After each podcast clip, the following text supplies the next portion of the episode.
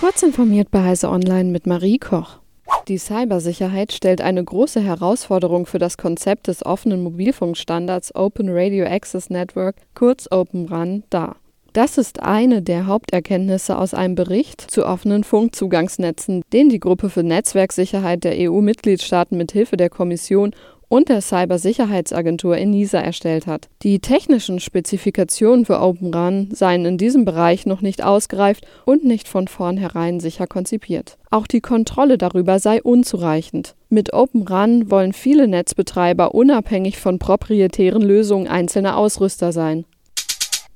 Die Landesmedienanstalten suchen mit neuer Software nach Rechtsverstößen im Internet und finden derzeit mehr potenziell Illegales, als sie bearbeiten können. Das seit kurzem eingesetzte Werkzeug hat den Namen Kiwi erhalten, wobei das V und das I für das lateinische Wort vigilare stehen, also für überwachen. Zu den Aufgaben der 14 Landesmedienanstalten gehört es, Rechtsverstöße in Medien zu bekämpfen. Bis vor wenigen Jahren waren die Medienanstalten in Deutschland fast ausschließlich mit TV- und Radioinhalten beschäftigt. Mittlerweile haben sie ihre Kontrollfunktion auf das Internet ausgeweitet. Wissenschaftler an der Universität Florida haben es geschafft, Pflanzen von der Erde auf dem Mondboden gedeihen zu lassen. Dazu nutzten sie winzige Proben, die die Apollo-Missionen 11, 12 und 17 vom Mond mitgebracht haben. In diesem sogenannten Regolith ist mit eingehender Pflege Ackerschmalwand gewachsen, ein Unkraut aus der Familie der Kreuzblütler. Die US-Weltraumbehörde NASA erklärt damit den Mondboden für Pflanzenwachstum geeignet, auch wenn die gezüchteten Pflanzen nicht so kräftig und widerstandsfähig sind wie beim Wachstum im Erdboden. Die NASA hat die Studie im Vorfeld der Artemis-Mission zum Südpol des Mondes in Auftrag gegeben. Dort wird Wasser vermutet, das von Astronauten bei der Pflanzenzüchtung und Versorgung genutzt werden könnte.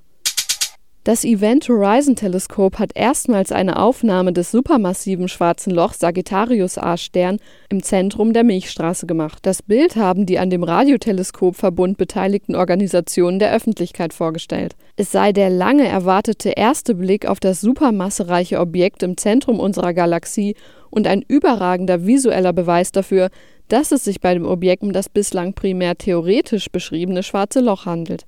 Die Aufnahme liefert wertvolle Hinweise auf die Funktionsweise solcher Giganten, erläutert die europäische Südsternwarte. Sie werden im Zentrum der meisten Galaxien vermutet. Vor dem Bild von Sagittarius A Stern war aber lediglich die bereits historische Aufnahme des Schwarzen Lochs von M87 gelungen. Diese und weitere aktuelle Nachrichten finden Sie ausführlich auf heise.de.